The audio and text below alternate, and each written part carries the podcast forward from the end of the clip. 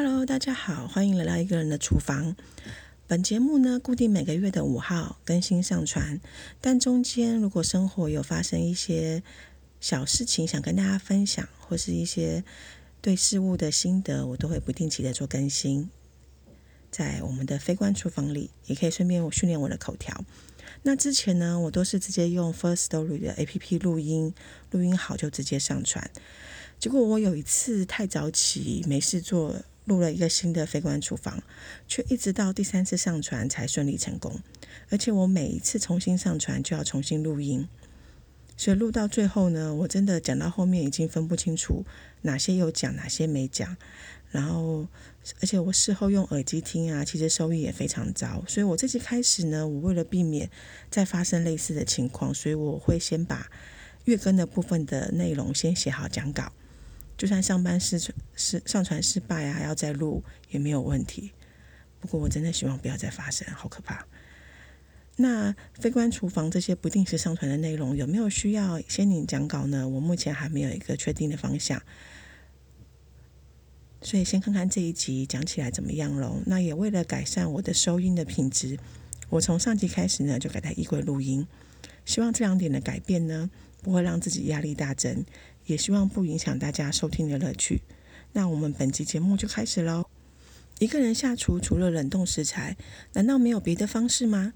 我上一集有跟大家介绍《活用冷冻库的幸福生活提案》这本书。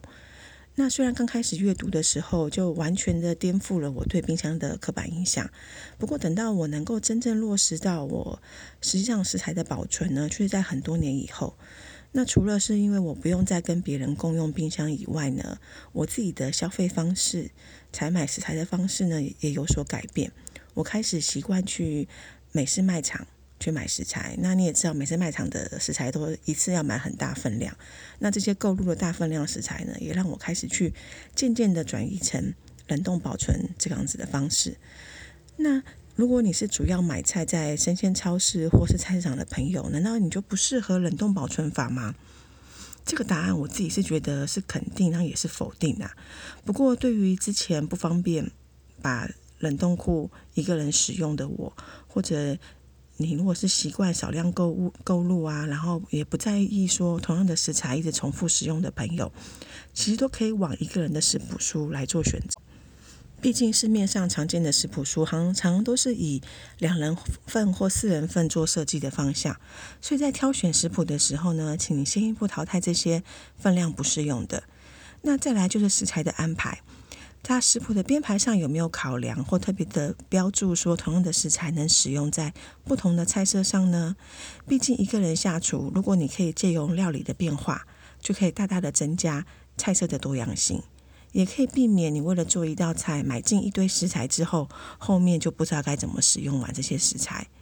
总不可能同样的菜色一煮再煮吧？煮到后面不是你就觉得煮菜好无聊，自己煮东西好难吃，吃腻了，就是你的菜这些食材买了之后用不到就浪费了。那刚刚提到这两点呢，我推荐的就是二零一四年出版的《一个人开火也很棒》。对，又是一个很老套的书名。为什么一个人开火还要特别显明很棒呢？是不是代表一个人开火一点也不棒？一开始看到这个书名，我真的翻了无数白眼。不过在网络上，真的会时不时看到有人会对一个人下厨充满偏见的负评。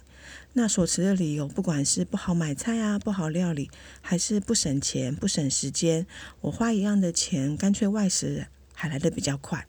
这些负评呢，每次看一次，我都很生气，我都很想要克制，我都很想要克制，花很多心力克制我自己去回文。难道在这些人眼中、口中，像我这样子持续下厨、一个人下厨很多年，已经超过十年的我，难道是鬼还是不存在的东西吗？而且我都不由得怀疑那些发文数落一个人做菜，觉得一个人做菜不好的朋友，真的有下过厨房吗？他们有找过法子去解决一个人下厨会遇到的问题吗？毕竟，不管你是一次只煮一人份，还是只煮全家人的料理，持之以恒的煮下去，都会遇到各自的问题。怎么你煮一家人就不是问题？等到煮一个人的时候，这些问题都是问题，没办法解决了呢？也因为每次看到这些别人批评一个人做菜，我都会很生气，很生气。那最后我干脆就把这些怨念转变成我要制作 p a c k a g e 的动力，希望能跟大家分享我自己的经验，也可以让那些有心想要一个人下厨的朋友看看不同的方向。好，那回题。还是回到我们介绍这本《一个人开火》也很棒。这本书的优点，除了刚刚提到的这两点之外呢，我觉得它整本书的设计、食谱上的安排也充满巧思。它第一章直接挑战的就是大家一对一般人一个人开火最担心的问题，也就是浪费食材。它几乎有一半的篇幅呢，都是在介绍同一种食材可以做的两到三道菜的变化。那除了猪肌肉啊、豆腐、鲔鱼罐头这些蛋白质之外，一些常见会用不完的蔬菜，比如说洋葱、红萝卜、豆芽菜、高丽菜等等，也在其中哦。而且书中刚刚提到的这些食材呀，就算是少量的，作者也都有稍微的说明适合的保存方式。那借由适合的保存方式，更能够增加你一个人下厨的弹性，不会有呃食材快要坏掉了这种压力。那书的后半段呢，则是旁及了其他的菜色，不管是一人份的炖菜啊、油炸菜啊，或者大家常听到的常备菜，你一次做比较大量，那后续再做调理的变化，或者三分钟的小菜、下酒菜、宵夜、快速汤品等等。我觉得书中的食谱几乎是应有尽有，把读者会想到的，甚至根本没有想到的主题都包含了，而且不时穿插的一个人下厨的小尝试。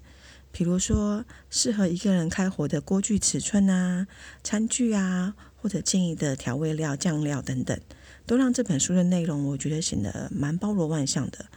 而这次为了介绍这本书呢，我重新又翻阅了一次，才发现其实这本书里面有不少其他食谱书有出现的主题，只是其他食谱书可能是专题的介绍，一次只讲一个主题。那这本书呢，就是蜻蜓点水的提上几页。如刚刚我们前面一直一再提到的，保存食材呀、常备菜呀，甚至腌制猪肉等等，都让一个人做菜充满了各种的变化。那如果你借由这本书对其他的料理方式或食材保存有兴趣，也可以再去寻找相关的专业的食谱，再去做进一步的研究。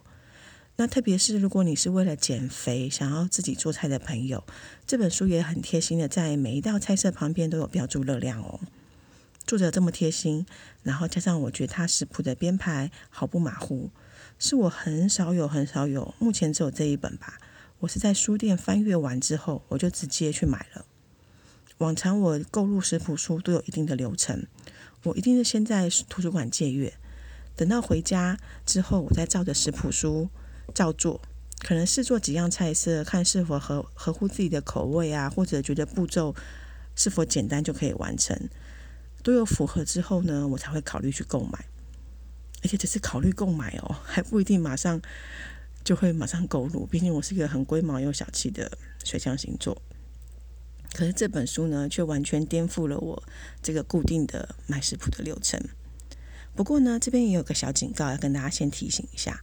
因为它这个食谱呢，它每每一则的做法都只是用文字呈现，然后再配上很美的成品照，所以这本书我觉得它不适合没有下过厨，然后你如果对怎么买菜啊、怎么挑菜啊、怎么洗菜切菜都没有概念的话，可能要先看看一些呃基本的基础的食谱书会比较适合。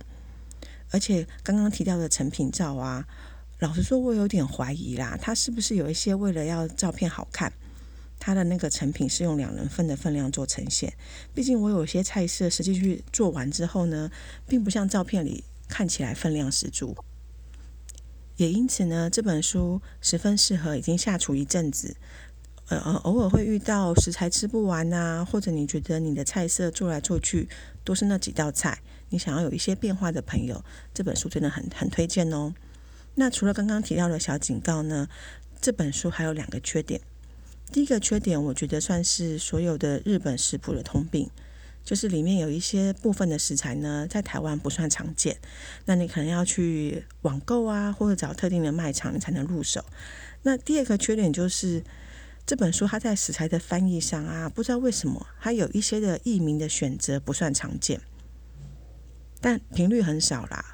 不过像里面提到的苦椒酱或是鹿尾菜，有朋友一听到就马上知道这两个菜色是什么什么食材吗？特别是苦椒酱，我当初真的很想购入这个酱料来做菜，来尝试看看新食谱，却怎么都查不到要去哪里购买，也不知道那到底是什么。一直到我最近我重新翻阅了，我才突然恍然大悟，这该不会是韩式辣酱吧？对，它就是韩式辣酱。但是在二零一四年、二零一五年那个时候，这两者韩式辣酱跟苦荞酱真的一点都连连接不起来，所以我也不懂为什么。但没关系，尽管这样，我觉得这本书瑕不掩瑜。我真的觉得这本书非常适合你开始一个人生活，那你有空间可以做菜，想要自己下厨的朋友。当然，呃，坊间有很多针对一个人做菜的食谱，并不限于这本书。那我上面有提到的一些挑选食谱这类食谱的建议呢，都欢迎呃你在挑选食谱的时候作为参考。那。一个人的厨房，我们这一集就到就到这里了。那我们下集就在五月五号见喽，拜拜。